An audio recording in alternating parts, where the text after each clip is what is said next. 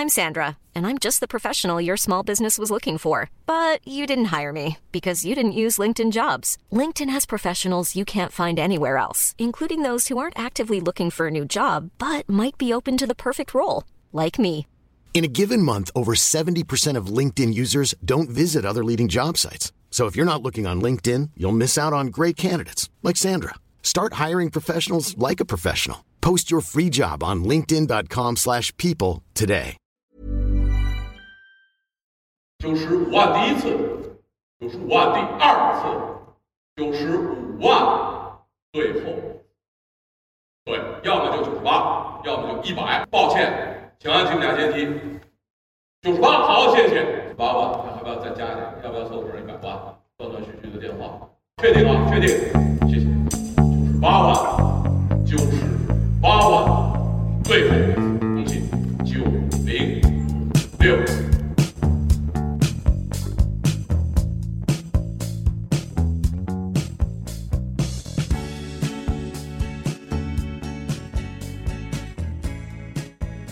欢迎收听《艺术有毒》，我是呼呼。在介绍今天的嘉宾之前呢，请大家先听一段短剧，然后呢，大家可以想象这么一个场景：在一个冷冷清清的咖啡厅里面，一个艺术家和代理他的画廊老板两个人愁容满面的面对面坐着，然后艺术家呢点了一杯干姜水，画廊老板呢点了一杯白开水，然后短剧就开始了。去年你一张画都没卖掉，我知道，今年你打算怎么办？我想画点布面丙烯，画丙烯你会不会有压力呀、但是我不画丙烯，画廊会卖不掉吧？你心里到底是想画什么呢？你要愿意做中国最牛的漫画家，我支持你。嗯，我还是想证明自己，我肯定能画好。要是我的丙烯能卖好，大家也会开始关注我的漫画。我可不是要强迫你啊，我知道画廊对我已经很好了。那我们就今年就好好画丙烯吧。嗯加油，烟囱。嗯，行，那我先走了啊。好的。刚刚大家听到的这段对话呢，呃，就来自于我们今天的两位嘉宾，呃，其中一位就是艺术家烟囱。这个对话呢，就是他二零一五年创作的一个丙烯的漫画作品，呃，叫做《谈话之一》。然后呢，他是用格子漫画的形式呢，在画布上的一个创作。然后呢，烟囱呢是很喜欢用漫画的形式呢画艺术圈的各种故事。呃，用他自己的话说呢，他特别喜欢画的是其中去掉艺术的部分，就比如说呃什么生意啊、人情呐、尤其是画廊压榨艺术家呀、艺术家跳槽啊什么的。然后呢，他觉得这些画起来很爽。然后我们今天的话题呢，也会围绕着烟囱的这一系列作品展开。建议就是呃，可能不太了解烟囱作品的听众呢，先看一下我们本期播客的一些 show notes，在里面可以通过一些图片，快速的了解一下烟囱的作品。然后呢，我正式介绍一下今天的嘉宾，呃，其中一位就是艺术家烟囱。哎，大家好，我是烟囱。艺术圈的朋友呢，应该很熟悉烟囱了。呃，他同时创作漫画和丙烯的绘画。呃，除了在圈内受到很多人喜欢之外呢，他一直在坚持着漫画的一个创作，在这个圈子常年的耕耘，有非常多的同好和粉丝。同时呢，他自己也一直在做呃漫画书的出版以及一些编辑的工作。呃，另一位嘉宾是新空间画廊的老板房芳。呼呼好，我是房芳。房芳其实也多次上过我们的艺术有毒播客。他在二零零五年的创办的新空间画廊呢，一直是被视为中国当代艺术圈的一个造星工厂。房芳发掘了很多如今艺术市场上炙手可热的一些七零后和八零后的艺术家。呃，除了画廊之外呢，房芳也做了一档不定期更新的播客，叫做《不谈艺术》，大家可以关注。我们今天之所以会聊这期播客的一个起因，就是因为烟囱呢，作为一个出道甚早的一个八零后艺术家，终于在今年快年满四十岁了，马上马上了，对对对，迎来了自己的一个价格的一个飞跃啊！在二月二十一号的北京保利的拍卖会上呢，呃，拍出了单件作品的一个百万元的价格。那这件作品叫做呃，我很快乐，你不用说，尺寸呢非常大，大概有呃两米多乘以四米五这样的一个三联画的一个尺寸。那我简单描述一下这张画的内容，大概就是有藏家、有画廊主、有艺术家。然后呢，艺术家就在里面挥汗如雨的在 流着血汗在画画，画廊主呢用鞭子在 抽打着艺术家，藏家呢翘着二郎腿在喝香槟，呃，画面的元素就非常丰富，甚至有一点点血腥。然后这张画估价六十到八十万，大概拍了五分钟左右啊，很长的一个竞拍的时间，最后九十八万元落锤呢，加佣金一百一十二点七万元成交。呃，这个价格也让烟囱就正式成为了一个破百万元的一个八零后的艺术家。这样的艺术家，其实在目前的中国当代艺术圈的群体里面，其实不超过十五个。烟囱应该是属于在它不是在艺术价值上，而是在市场价格上得到市场确认比较晚的一个艺术家。所以呢，这期其实就想让烟囱作为嘉宾来聊一聊，就是呃，不仅是创作，因为我知道你最近其实这几场拍卖会，你也在现场通过现场或者是。直播的方式见证了自己作品的上拍，一方面想让你聊一聊，就是你看到自己的价格取得突破之后的一些感想，还有就是你聊一聊这么多年就是和画廊主和房方之间相爱相杀的一些故事。好啊，就拍卖我看了，因为这个保利拍卖是前一年还是前两年，我我跟芳芳去过一次现场，然后就看自己的拍卖，然后我去的时候，然后。人介绍说这是艺术家，人说艺术家怎么也来现场了，觉得特别奇怪。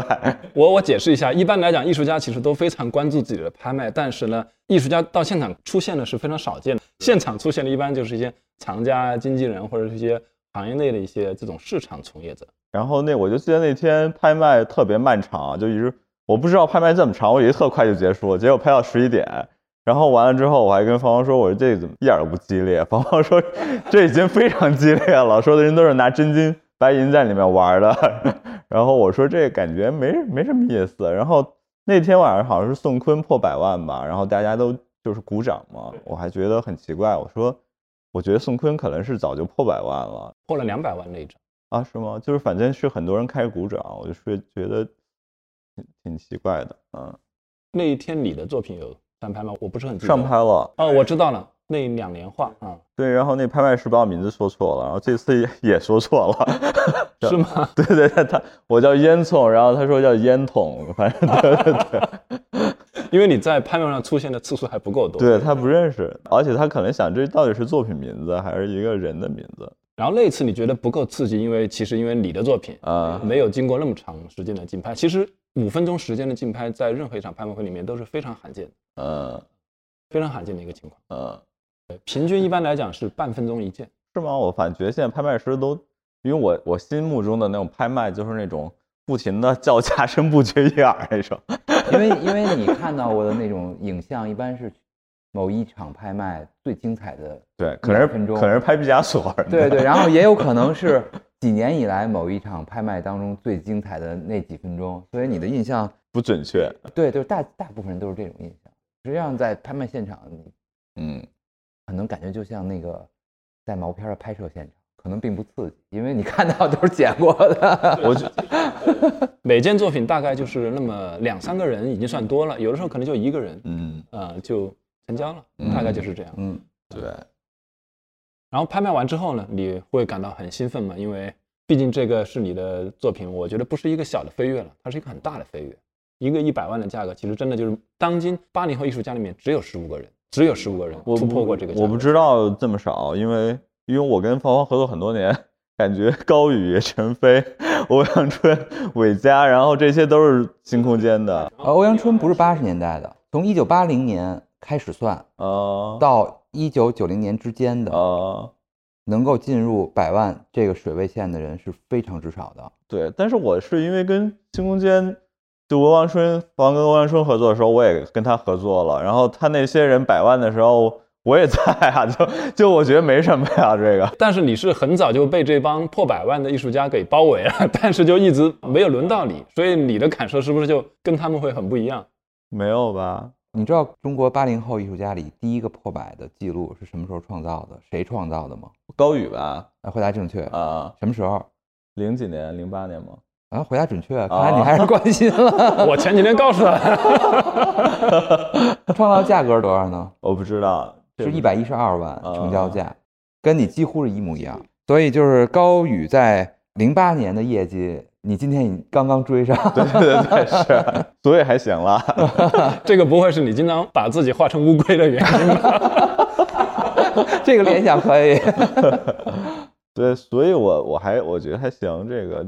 哎，龟这个跟那个呃，龟与阿基里德那电影有关系吗？嗯，没有没有没有啊，你看过那电影吗？我看过啊，但我只是喜欢乌龟而已啊。我解释一下，就是烟囱很多的自画像是把自己画成一只在画画的乌龟。对对，我当然知道这个价格可能可能对现在的艺术上来说是很很少的吧，就是大家现在因为有一个人破百万了，大家可能觉得是一个是一个事儿了，但是我老觉得。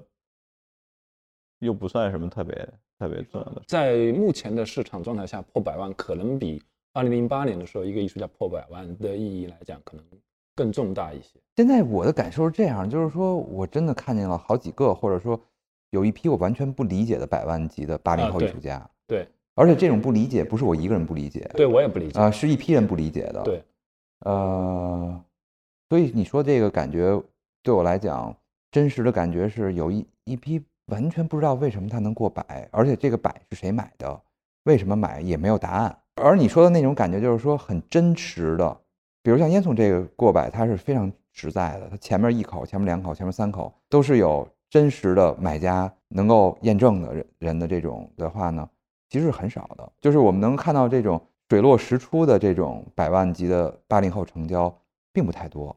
很少，可是看到那种我们看不懂的八零后成交并不少。对，至少脑子里稍微盘一盘，数出个四五个来是有的。对，所以我刚刚提到十五个破百万的艺术家，其实包括了很多，他们只是流星一现，破了一个百万，以后就再也没有出现过了。这样的在内也就一共十五个，所以。烟囱是比较，就真的像一只乌龟一样。不是我刚现，我也是刚现而已。对对，烟囱是不是昙花一现，或者是不是流星一样，还要看时间来验证。对对对，是，我觉得是这样。起码是我觉得我们能看到，在过去的十几里面，一直没有在市场上消失，一直在创作，一直在展览，嗯，而且作品一直在被收藏。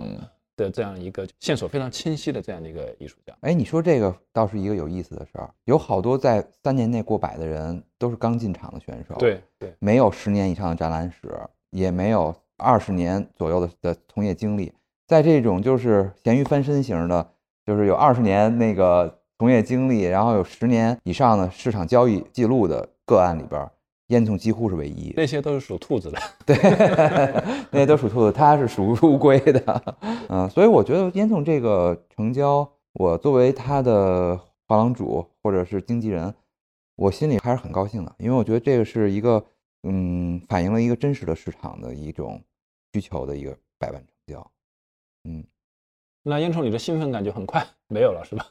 对，因为其实这画画完了吧，之前就在说展览嘛，还是拍卖嘛，然后那个很快就跟展览一样，就是你画完了运出画室了，然后这个归属就是，就你可以去观看它，但是那种兴奋感还是小于你创作时候的那种嗨感。对，嗯。然后这张画其实我发现，其实它源自于你二零一五年的一张小稿。对，那张小稿其实跟这张画的结构基本上差不了太多。呃，但是你在画那张小稿的时候，是想过未来创作一张大画，还是当时其实只是想画一张小的纸本？当时因为嗨艺术找我画的东西都，他们给我出的题目都特别逗，要不就是我记得我还画过一次，嗯，画廊是。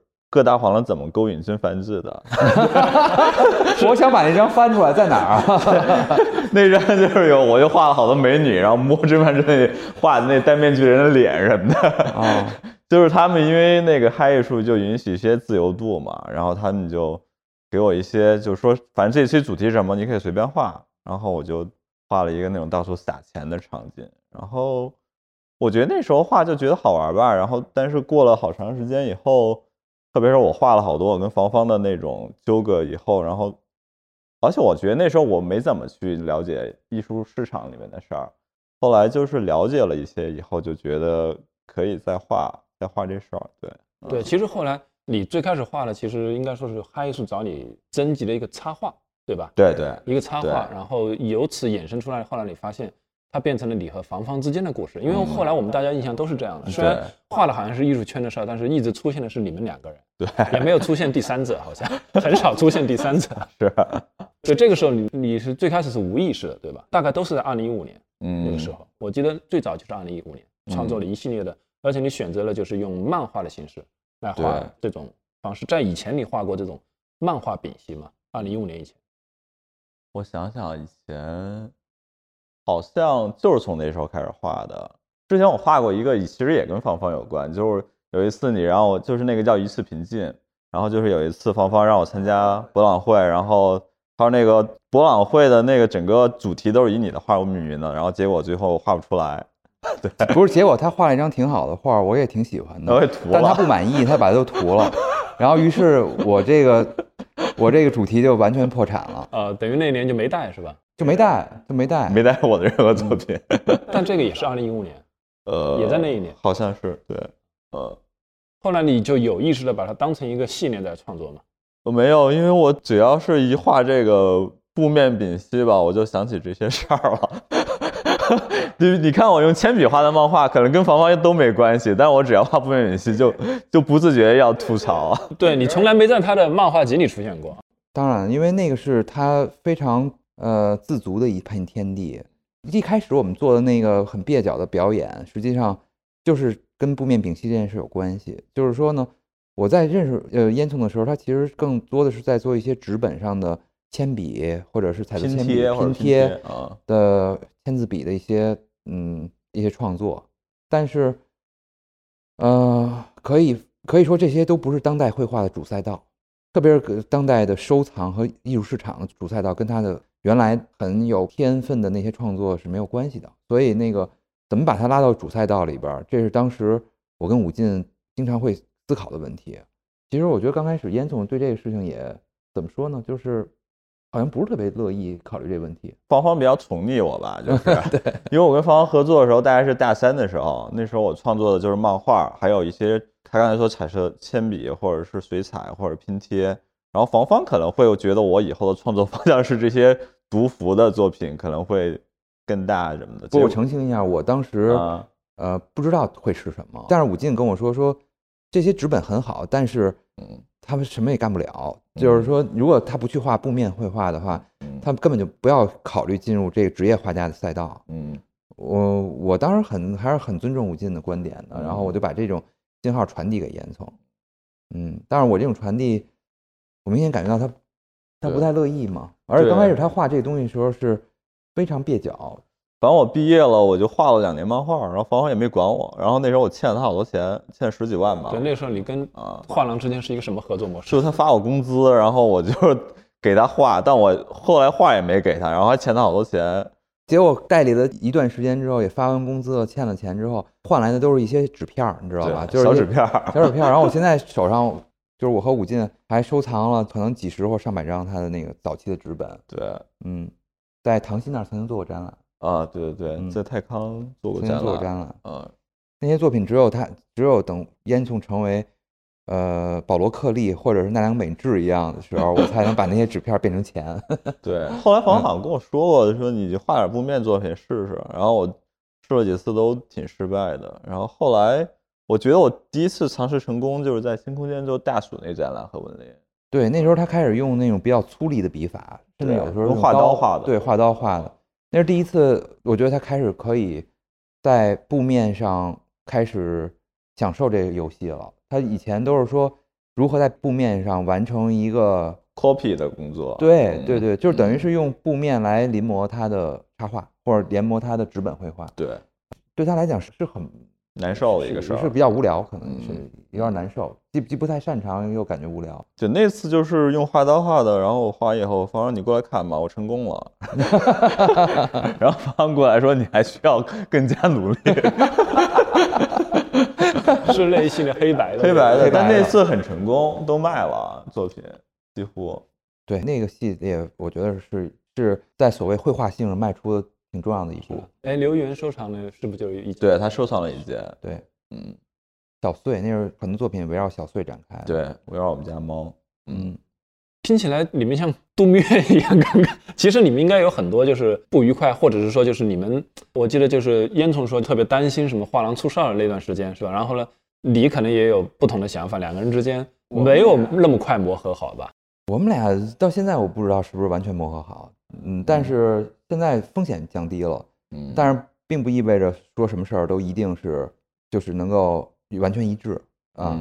其实我确实为什么宠他，就是说我确实还有点怕他，就是那个 他这人脾气挺挺暴的。那个我们俩我们俩其实都很真诚，但是我我印象特别深的是，我忘了当时我可能是在国外旅行的时候，我们俩发大段大段的那种对骂，对对对对 骂，语音是吧？呃，文字好像还是还文字当对骂当时还是还是短信时代。是圆圆那时候在生孩子，然后哦在美国，哦哦，对对对，然后后来圆圆好像说你哭了，最后，好有画面感。真的不过我每次跟他吵架都是他给我道歉了，对，是我这两年好像，呃，跟他吵的少了，而且也也没有什么道歉的问题了。就是说，大家，呃，以前的分歧会成为一种情感的伤害，然后现在我觉得还是比较理性的，就是对。就事儿谈事儿，因为我我们之间那种呃信赖感，嗯。呃，完全建立稳固了。我们现在就是说，一件事儿该怎么做，我们都可以坦率的说，不同的意见可以对。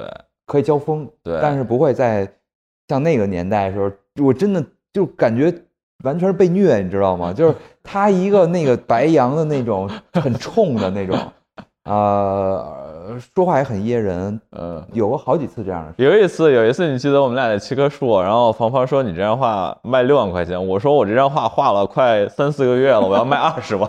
芳芳说你这二十万我怎么卖这个？是他有时候会提出来一些让我觉得很崩溃的想法。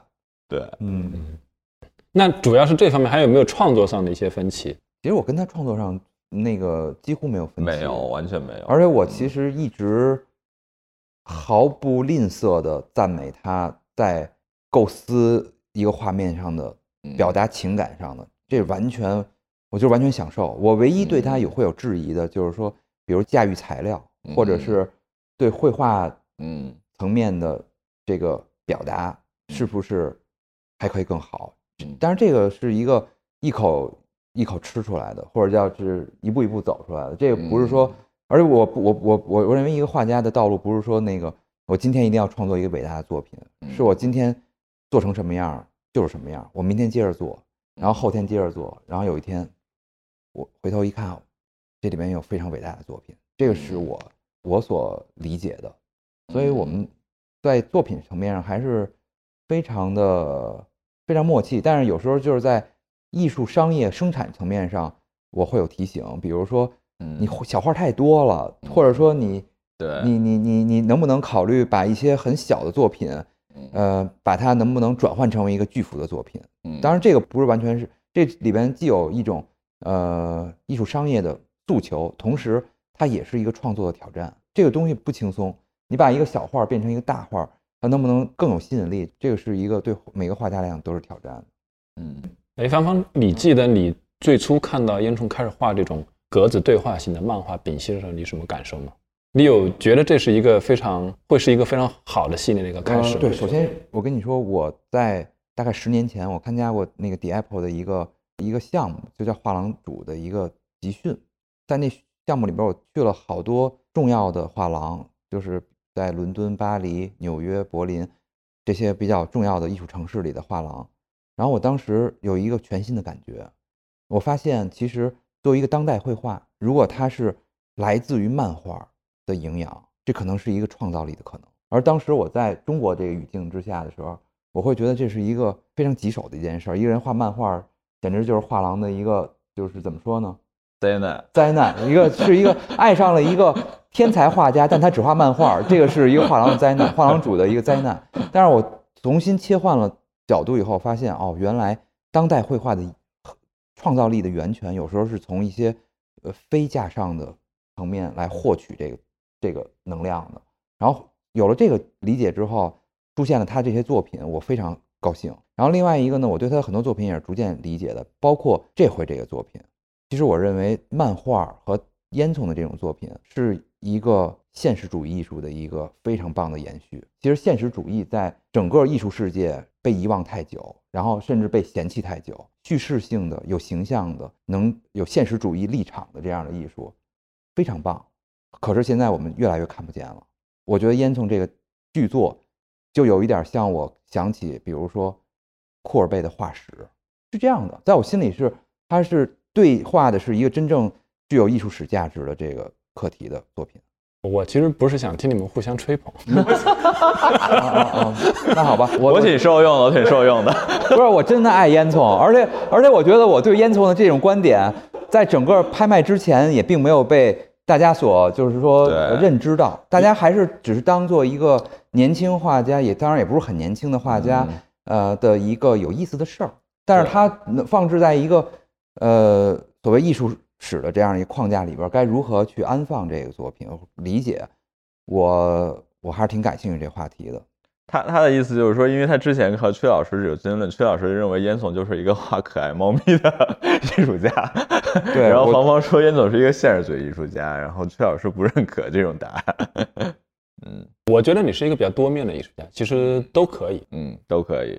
然后我们回到刚刚的话题，其实还想聊，呃，你们在共同成长的过程中，你应该也你没办法单独的作为一个独立的艺术家存在，你其实要考虑画廊很多事情。对有的时候你可能会，就像你那个漫画里的，就是你会担心卖不好。嗯那这个过程中，你曾经做过什么，或者是你想想到过些什么，可以去帮画廊去解决一些危机啊，或者什么的？其实我卖不好，我主要是考虑画廊，哎，我自己还行，对，因为我知道黄芳对我有很大的期待，他也就是那么早我们就开始合作，他对我的作品有很大期待，然后他也跟很多人说过烟囱的作品有多好，但是其实藏家在特别早的时候，大家都觉得这是可能为什么要买烟囱呢？就觉得很奇怪，然后我其实画布面丙烯有一部分，我就跟我那个刚才那个谈话一样，我然后我想证实一事儿，就是既然你们不来看我的那个小纸片什么，那我就证实一下，让你们 让你们知道。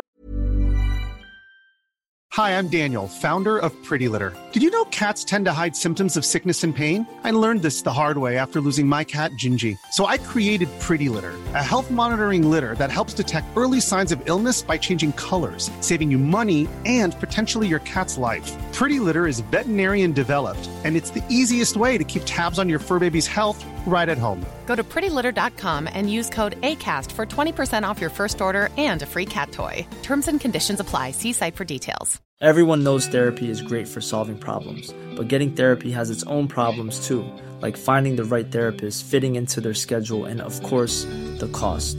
Well, BetterHelp can solve those problems. It's totally online and built around your schedule. It's surprisingly affordable too. Connect with a credentialed therapist by phone, video, or online chat, all from the comfort of your home. Visit betterhelp.com to learn more and save 10% on your first month. That's BetterHelp, H E L P. 到那个我画这丙烯能画的有多好，画油画能画多好，对，我觉得那里面那句话还是很有分量的，就是烟囱说我想证明自己。对啊，其实任何一个艺术家都是这样，甚至我可以很直接的说，他们希望获得市场的认可，市场一个价格的确认。我觉得这点也很呃，其实，嗯，一种特别直白的认可就是买单，买单是一个特别，呃，特别现实，而且还是非常呃重要的一种认可方式。嗯啊，呃，点赞是一种，但买单真的是一个很重要的一个一个说明，对吧？而且我不知道你有这种感觉没有，就是当一个艺术家突然价格取得了一个突破性的发展之后，很多人再重新看这个艺术家，他的眼光会变得不一样，就是不一样。呃，这个非常神奇，就是有的时候真的，一个东西便宜的时候，大家就总是感觉它哪儿都不好，然后一旦它贵起来了，或者至少它的那个价格开始让人提神儿的时候，哎，好像就发现了很多那个 有趣之处。但是我作为一个职业人的话，我很喜欢那个巴菲特有一个概念叫内部积分卡，我尽量去把这些什么谁更有名儿、谁更赚钱这些事儿要忘记，然后去想这东西到底好不好，这东西到底会不会能够接受时间的检验。我更关注的是我自己的内部积分卡，或者是我和几个最专业、最懂的人，我们会怎么去看这问题，这是我的工作习惯。作为画廊的话，在烟囱作品的定价上，其实一直采取的是比较低的一个定价的策略。呃，不叫低，是一个呃完全怎么说呢？就是在今天这个市场环境里边儿，真实的面对需求很不旺盛的市场的情况下，所制定的一个价格。什么叫低？什么叫真正的低？真正的低就叫做卖的一张都不剩，那可能是低啊。如果说还能剩下几张，那我觉得也就不算特别低，但是大部分都卖掉了。那我觉得我们在可行的这个现在的这个定价系统里边，我们选择一个这个区间的下限，而没有去选择上限。然后我的理解是，今天在中国很多艺术品的价格不光选择了上限，而是打破了上限，透支了未来。这个我觉得造成了整个艺术品行业的一种不健康的这么一个价格状态。其实我还很感兴趣的是烟囱的一个藏家群体，因为我也是其中一员。我觉得其实你的画里面少了一个角色，就是一直在购买你的贫穷藏家。你应该有很多这样的这样的藏家群体，他是形形色色的，就是呃认可你的艺术，而且关注你的创作的这样一群人，但他不一定是你绘画里那个喝着香槟的收藏家。对，没错，因为我作品之前有很多小尺幅的，都是身边的朋友在买，或者是有一些，呃，可能就是没有。不像那种特别买周春芽 或者刘晓东的一些人在买，可能就是一些收入不是很高的人在买，但我觉得挺挺好的，嗯，对，而且这群人可能他因为并不是这种有话语权的藏家，所以作品可能被他们收藏之后，也不一定能够起到一个很好的一个一个宣传和推广的作用，可能帮烟囱确认这个价值啊等等。我觉得烟囱那个就是今年四十岁嘛，还有一个多月，那个我。准备奔五十岁去了，我觉得我们进入到一个职业发展的中期以后，也需要面对一个挑战，就是说烟囱过去的市场完全是爱好主导的一个市场，但是未来如果烟囱还会在一个职业画家这件事儿上继续往所发展的话，我觉得也需要那些专业的收藏家的加入，甚至出于运营烟囱的这样一个艺术家的项目的需要，价格也需要提升。然后也需要用更多的钱去做更专业的事情，包括传播，包括研究，包括很多事情。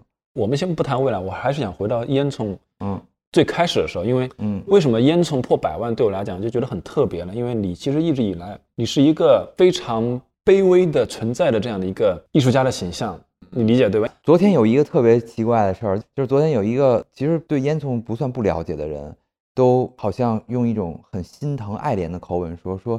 烟囱以后不会再为钱发愁了吧？就是那种，就是感，但是，但我爆个料，烟囱其实是一个非常殷实家庭的孩子，啊，就是，呃，至少是在卖画不怎么挣钱的情况下，也在北京拥有了他自己的住房的一个孩子，他一个青年吧，他不是那种。就是真正意义上的。我跟你说，我什么时候感觉到啊？被被骗了？就是有一次在西岸，你带过去的那个两联漫画，呃，你们住到了树上那组画，我就看着你说收到了一个房贷的提醒短信，然后我一看那个数字，一个月三千多块，然后你还在这诉苦。对对对对，对，那其实没有，可是北京的房子，那其实没有那么多，对，还没有那么多。对，所以我有一种被骗的感觉，因为烟囱一直，你看他在朋友圈经常就是，因为你有一个乞丐漫画的项目，对吧？嗯嗯。然后你每次还要乞讨，去去让大家捐赠一笔钱，然后作为你出版的一个启动资金，然后你才可以去呃把这个乞丐漫画做出来。嗯。然后就显得好像你吃不上饭的样子。烟囱，我经常说，烟囱在我心目当中是一个呃，可能是未来的奈良美智，当然他现在不太喜欢奈良美智曾经他喜欢。然后是在我看来是一个。某种程度上是一个呃，另外一种类型的齐白石，就是他的那种绘画里边有一些东西是什么呢？就是齐白石也也有也有房产，有家室，有的是银票，但是他也把自己画的那就是很穷困呀什么的。就是烟囱的那个现实主义和他的那个绘画里的情境，它是一种创造，而不是一个写实。他是现实主义画家，但他不是一个写实画家。他不是一个战地纪实画家，他是一个现实主义的创作者。对，因为有些其实是我观察到的。然后我那乞丐漫画，其实我要强调的不是说我是乞丐，而是说画那乞丐出版的精神，就是大家应该像赞助一个乞丐一样，无回报的去赞助他。就是说，你拍了一张一百万的画，你不应该想这画后来会翻多少倍，而是因为我就是热爱这张画，我就买它啊，就是这样。但你确实一边又在朋友圈乞讨。乞讨，我是因为觉得我现在在做一件非常有意义的事儿，我希望身边的人能够参与进来，能参与资助我这个事儿，不然我会觉得我很孤单。就是我在做一个我觉得是在为人类社会有贡献的一个事儿，然后但是只有我一个人在，从前期的出资到印刷到那个发行都是我一个人在做，我希望有人参与。我看你每次最头疼的是卖书。就书做出来之后，因为我得卖，得去联系书店，因为好多事儿都是我在自己在做啊。你实际上在上面投入的时间可能很多，对吧？我觉得我自己做书这事儿就跟芳芳运营画廊一样，但我是一个人在弄。但是我跟画廊合作，是我只要画画，所有的事儿，其他的事儿都是画廊可以帮我做。其实这个事儿也是我做了一段书以后，然后心想我我太累了，我为什么不好好画画，让画廊帮我推这些事儿呢？因为我一个人力量太有限了，但是画廊好多人在不断的帮我运作我的作品的传播，这个力量太大了。烟囱画的那些漫画手稿什么，这属于画廊会关注的范围吗？不会，因为他也不想卖，然后他不想卖，我也不想卖，因为在中国的目前收藏市场上，对这些作品太低估了。昨天也跟你说的嘛，对吧？就是说，哪怕是烟囱的那个布面作品，有时候我都觉得。卖一张，心里第一次写，就是那个 这么便宜的卖掉。对你再再重新讲一下你那个心路历程。我的心态很变态，就是说我经常带一张很好的烟囱去博览会的时候，我其实是盼着它不要被卖掉，因为如果确实没有人买，画廊主再去买，这是最体面的一个买法。呃，如果熬过了四天，真的没有人买的话，我就可以大大方方的把它买下来，也对艺术家是个交代，对藏家也是交代。但如果我还没有展览，也没有给别人卖过，我就自己先噎住，这样有的时候艺术家是不高兴的，然后藏家也会有意见。对我提醒过你，我说你不能先买，你一定要对对对。但是 老天爷真的有的时候是很眷顾我的，就是我把烟囱那么好的作品带到巴塞尔，嗯，就是没有人买，嗯，然后我就可以自己买，嗯，然后我就一分一秒的看着，还差一个小时结束，不是。真的跟崔总念叨，就是说，哎，只要今天没卖掉，这个就可以归我。我记得最开始的时候，方方给我做了一展览，然后那个广义和俏我非要买，然后方说不卖，方说这件一张画卖一两千块钱，我卖给你干嘛？是的，所以早期的那些创作全都在方方手里，他也没有卖啊，然后其实也没什么人买，对，比保存的比较完整，对，比较完整，嗯，几乎没有人卖那些。其实我好几次真的，我差点就买了，我买了立刻来。对对对，但是因为我，我又说服自己。对对对，我已经有几件了。是是是，思想斗争嘛，就幸亏胡胡犹豫了一下，要不然我会很痛苦的。对，而且有时候我还冒出这个问号：为什么又是我来买？对，有的时候藏家的心态挺微妙的，自己很喜欢，但是也真的还想找到同好，然后想看看，难道世界上只有我一个人喜欢这件事儿吗？有一件作品我印象很深，我没有买啊，但那件作品我印象很深，就是你画一张小画，你画你三十五岁了，嗯，哦，当我看到这张画的时候，我三十二岁，嗯，没看懂，嗯，啊，所以我没感觉，嗯，那张作品其实很好，那个情绪，嗯，绿色，那个时候其实你遇到了什么问题？我没有问题啊，其实就是那个是一个约稿，然后刚好那段时间就是我生日 了，我想想多了，对，但是肯定是很那种，呃。一种不知道未来怎么样的心情吧。你在不断的创作这些布面丙烯的漫画，然后但是好像也没有太大的反应。那个构图其实没有任何剧情，没有什么叙事性，好像是跑了一个山坡上还是怎么样，就是然后说了一句我三十五岁了，然后一声叹息，跟一个手机散步，然后也没有人任何人陪伴，只有手机。我以为你遇到了什么中年危机啊，或者什么创作瓶颈啊，啊，是有一点。没有瓶颈，但是其实就是那段时间画了很多布面的，我觉得我已经创作出理想的作品了，但是反响一般，我觉得市场的反响一般，嗯嗯。那你有没有遇到过真正的比较危机的一个时刻，在创作上或者是？我觉得都很短，这种创作危机，而且我我觉得我调整的还挺好的，呃，比如说现在我画布面不行了，那我马上去做拼贴。去做画一些铅笔漫画，或者干一些别的，然后重新找到那种兴奋点，兴奋点了以后，呃，然后再回过头来画，比如说画漫画画够了，就开始画丙烯。然后我觉得这种调整能力挺重要的。那你的创作其实一直是好几条线索一直在进行，它没有一个阶段感，是吧？就是我到了这个阶段，这个就，呃，我一直在同时给自己挖很多个坑。就比如说，我现在可能要准备下半年展览，但同时我在做叙事品杂志，同时我在跟晏殊合作一本 书，同时我还要给国外的一个杂志画一个漫画，反正我同时在做好多事儿。嗯，对我我想多了，没遇到没有遇到中年危机，也没有遇到创作。其实我对年纪不是太在乎这事儿。嗯。我只在乎作品，你最近是否画画还画得很开心，然后你是否还有在创作作品的野心，这个对我来说很重要的。我对年纪一点都不在乎，我觉得就是现阶段你去把自己想做的事儿做了，然后明天你嘎嘣死了都行。对，你那张作品触动我是我好几年之后，而不是三十五岁，嗯，其实就这一两年，三十七岁的时候，我突然意识到了，我回顾我过去十年的职业生涯。我的创作性在逐渐的减弱，就是我最开始可能有很多可以算创作的东西，我也在写东西啊，或者是有态度、有观点，但是后来慢慢的就这种创作性在消退，这种东西其实对我是有很直接影响的，让我意识到就是我这个阶段我必须要结束，如果我不结束，我就不可能有一个新的开始。我理解那张画是这个意思。哦，年纪，他这个三十五岁这张画，其实年纪对每个人意味的东西不一样，因为那是一个关于生日的一个命题，嗯，然后他用三十五岁。想想我三十五岁在干嘛？不知道，反正是挺久远的事儿了。我觉得芳芳也属于那种吧，他就比较陶醉于自己的事儿。我我永远被正在发生和即将发生的事儿牵引着。对对，我也是那样。嗯，活在当下啊。嗯嗯。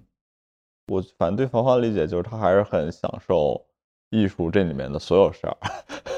对，也包括也包括一些 艺术呀、生意啊，他都八卦，他都感兴趣。对你除了房方以外，还关注过其他的画廊主吗？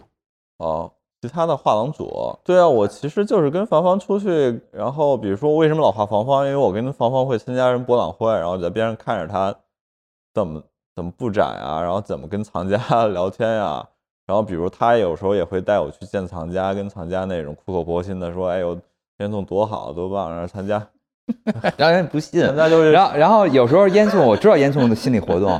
他觉得一一个是有的时候他觉得我对这事儿理解不对，另外一个他觉得我的兜售相当的尴尬，对相当低俗和尴尬。我有时候我觉得很心酸，就是因为我觉得我创作一个贼牛逼的作品，房房肯定也理解这个东西有多牛逼，但他跟藏家讲的时候，他可能觉得讲多牛逼，藏家理解不了，然后他就讲这个作品。招财呀，画耗子招财什么的，这金色招财，耗子招财什么的，就因为他就说他觉得他说这个，藏家就动心，会动心。后来我有点有一次文化会，我听不下去了，我说你别说了，求求你别说了。哎，我算是你那个呃老鼠系列比较早的一个厂家嘛？几乎是最早，是在北京的艺术博览会里买的。他还没买过一张耗子，就是一圈是那个。那个是他从一个厂家手里夺过来的吗？对，不是夺过来的，不是，是那个厂家先要了。我那个时候有点犹豫，那个厂家先要了，拿回家摆了几天，又退回来了，所以我才有这个机会，是退货的，知道吗？对，我觉得我 这张我太幸运了，对，那张特别好，是，嗯，他今天应该后悔了，嗯，对，我觉得收藏就是说的特别俗气一点，收藏真的有时候是缘分，就是。嗯，其实就是艺术圈这些事儿，我希望能多接触啊，多看看，我都觉得挺好玩的。就是这些人聊天那种，有时候特别虚伪，然后有时候又是那种反复在试探，有时候就是不确定买不买什么的。然后画廊主就说，心想你赶紧吧，你赶紧 信了我了吧。然后那个藏家就说你甭想骗我，反正就那种。我觉得斗智斗勇，对，挺好玩的啊。我觉得还有一点就是，其实烟囱的朋友圈发的很勤呐。我那天看到狄小伟说一句话，我觉得挺有意思。他说现在的艺术家的朋友圈越来越像公务员，就是转个展讯，转一下朋友的啊，或者是跟自己有关的画廊啊，对吧？然后没有任何态度嘛，就转一下就完了，朋友圈特别干净。呃，对啊，我觉得烟囱的这些就是跟钱或者跟艺术的生意有关系的画，还是难得让我感觉到一些真实的东西。对啊，啊，这种真实东西。挺少见的，然后朋友圈大家都自我保护起来了。其实两年前大概嗨艺术给你做过一个专辑嘛，就把你这批作品对对对做一个专辑，那个其实很多人喜欢的，我看那也是转发量非常高的一批。那个是嗨艺术当年阅读量前十作品，对我震惊了，真的。你知道为什么吗？因为我觉得无论对所谓普遍的中国中国人来讲，还是对我们的艺术圈来讲，整个过去的二十年。特别大的一件事儿就是钱，就是财富，怎么创造财富，或者怎么去面对财富，但是大家都不聊，但是大家都不聊，面上都不聊，大家都觉得这个跟艺术是，甚至大家都觉得这好像是很不艺术的一件事，很丢脸。聊这个就不艺术，但是我觉得这正好就留给烟囱这么一个大蛋糕，就是说我就面对这个，然后我就聊这个。而且他其实聊的并并不够深入，就已经是吗？因为 我去了那些聊的很业余够多，但我觉得不是深不深入的问题。其实我觉得烟囱他一直有一种幽默，有一种趣味。这个其实是我觉得为什么那篇有那么多人看。首先是一个趣味，啊，就是比如说你并不是仅仅在卖惨，还是因为你的作品在传递一种很微妙的趣味。而很多普通人他不一定懂绘画，不一定懂艺术什么的，他懂得趣味。他觉得有意思，啊，我觉得其实这个是能吸引到很多人的一点。然后对，然后我其实觉得真正漫画，漫画里边有很多东西。其实我最开始读严肃漫画是挺懵的，严肃漫画和那个大部分人经验中的漫画是很有区别的。它不是为了逗乐，呃，一点也不好笑，经常是一点也不好笑。然后有的时候像一个，在我看来，有的时候是一种有点像像一种伤感的诗歌。然后还有的时候，但是更多时候，特别与这个画廊主有关的，它跟诗歌没关系，它就是带有一种批判的角度。对我肯定是要伤害谁的，他要伤害谁的。可是艺术里边特别棒的东西，就是伤害和批判。然后艺术里边真的好多好的艺术品，它不是为了一团和气，它是一种会伤别人的立场，是带有这个东西的。比如我画了我。那个我说那个白立方 Hudson Walls 要挖我那个，我知道那那张也是我犹豫过的，那非常有意思，那张是一我觉得是一非常好策展人的收藏。对啊，那个其实就是我觉得就是现状，就中国画廊的现状，就是只要外国画廊伸一伸手，然后中国艺术家就屁颠屁颠跟跟着去了。对，然后有一次我跟方说，如果别人画廊要挖我怎么办？方说那你走吧。我说，然后我我说你别这样，咱不是要成为中国最牛逼的画廊吗？是，我原以为他要跟我说你千万不能走。哦，所以这种对话的是真实的，真的呀。啊。但我说这话的时候，我心里有多苦，有多酸，有多嗯，有多不舒服。我觉得烟囱完全都是看得见的。对，芳芳就是苦情记。芳芳说：“我那个我的钱真的不能跟国际画廊比。说如果要真的有那些画廊挖，你就走吧。啊，但这些没画，我画的可能就是很多画廊挖我，然后芳芳不停的挽留我，但是我不行不行，合作不了。那。你那张破百万里面，其实你不仅一直在批判画廊主，而且居中的是一个藏家。那你现在破了百万，其实很多人那天就问你了，你你还敢这样骂藏家吗？我接下来有一漫画就是害藏家的，但是我心里是很尊重所有参与这个，无论这是游戏也好，是赌局也好，或者是真的喜欢这个艺术品也好，我觉得。所有的愿意来参入的人，我真的是很尊重他们，然后我也觉得这个生态需要他们。但是，我觉得不妨碍，就像我伤害芳芳、伤害其他艺术家一样，去伤害藏家。对，这不妨碍我的表达，但是无所谓了。对我接下来画的一个故事，我要透露一下嘛？嗯，好，好啊。我透露一下，就是一个藏家，就是其实跟你有关，就是因为你的画不是那个刮伤了，让我帮你。补吗？就一个藏家说：“燕总，我的画可能有点伤，你改天过来那个。”这其实跟我跟很多参加的故事有关。然后那个说你你过来帮我修一下，然后顺便请你跟芳芳吃个饭。然后那个结果当天去的时候，芳芳说：“哎，我今儿去不了了，我有事儿。”说燕总你自己去吧，然后就是这种画廊组经常对艺术家这样放鸽子，对。然后我就自己去了，然后那个藏家说要宴请我的晚宴，实际上就是给我泡了包方便面，说你你先吃啊。然后吃了以后，吃完以后说拿这画修，修画之前他先带我看一下他的收藏，就刚开始进第一间房子，那房子里就全都是那种蜘蛛网，画都是灰尘，然后都是那种乱七八糟放着了。然后他说：“这都是芳芳跟我说的那句，他说这都是沉默的成本。”哎呀，我的商学院的这个二手课程你都学会了。然后又带第二个房间，第二个房间说：“呃，这是待观察的一些艺术家啊，待定席，待定的，对对，就是也是稀稀拉拉的摆着，说是待观察，但是没有蜘蛛网和灰什么的。然后最后呢，就进入了一个恒温恒湿的那种。”那种房子，然后他就输了一个密码，滴滴滴滴，然后把那个艺术品拿出来，然后说这是你的作品，你的作品是放在这儿了。然后我说谢谢，然后我就在那补，补完了以后，那个那个藏家就是说，呃，就补完了，那藏家看了以后，然后没有把我的作品又放回那个啊 那个恒温的 那个，而是放在了那个待观察那边了。这可以。然后我这时候说，我就跟他说，那我能不能进去那个看看您那个恒温恒湿的房子？然后藏家就进去了，然后我就把藏家锁在里面了，锁在里面我就走了。然后这时候就突然会有一个悬念，我是不是要把藏家给弄死了？然后就把他锁在房子里有没有？嗯，他可能会被缺氧而死，但其实上就故事的结尾是那藏家又从房子里面出来了，哎，说怎么烟囱不见了？就是我走了，对。然后这故事就结束了。对，你你回头把他微信给我，我就直接去他那个 那个不是待观察和那个沉默成本那两间拉点东西去拍卖。是可以可以啊，反正这是我想画的一个藏家的故事，但还没开始动笔。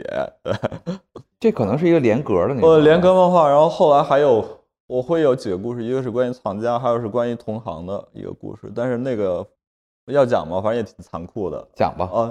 那个故事就是我去参加一个开幕，然后也刚进开幕的时候，就是人特别多，然后挤来挤去，然后所有人都在跟那个就是啊牛逼牛逼啊，成功大获成功大卖什么的，太牛逼了，好久没看这么牛逼的展览了。然后我进去看，我心想这画什么玩意儿？然后我就去一个那个加油站拿了一桶汽油，然后把那画和人身上都铺上汽油，然后点了火。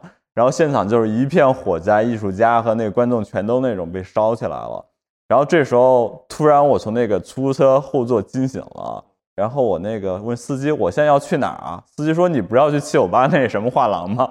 我说：“赶紧别去，现在给我回家。”对，就这么一故事。对，就是一个梦境，然后对那种同行作品不满，然后对这种大家互相吹嘘的氛围不满的一个画儿。这个还挺微妙的，其实艺术家之间可能一直有这种微妙的一种感觉，但是没有一个公开的方式去表达。对，就是可能艺艺术家之间在那种开幕的时候，大家可能不会再真实的讨论作品了，呃，就是大家都是牛逼，牛逼去了。然后有些画廊，呃，动不动就说我们全卖了什么的，然后呃。一个礼拜以后，你还能收到所有作品都可售的清单。嗯，我觉得，嗯，当代画廊的这种，我我也很讨厌这个。我我当我看到这个，我特别开心。你除了这两个故事以外，还有一个故事是跟放花有关的，但是不能透露，我怕他不让我画了。这个保留吧。好吧，啊，如果 因为我跟芳芳在一块儿，我们俩就是非常，他有什么话跟我说，我有什么也跟他说，所以我能观察到一些特别真实的他的一面，然后我就会画出来。对，挺好的。我觉得我们今天就聊到这里啊，这几个故事我还是挺期待。好啊，啊，如果听众感兴趣呢，可以去关注，在网上去搜索烟囱的作品。我们今天就聊到这里吧。好的，跟大家说一个再见。艺术有毒播客，艺术有毒是由两位艺术从业人员主持的艺术读书的跑题节目。我们的节目可以在 Artist Poison 官方网站以及所有泛用型播客客户端收听。您只要搜索“艺术有毒”，读书的“读”就可以找到我们。另外，欢迎关注我们的微信公众号和微博账号。以便获得更多与节目有关的信息，也欢迎给我们留言、转发和好评，支持我们做出更好的节目。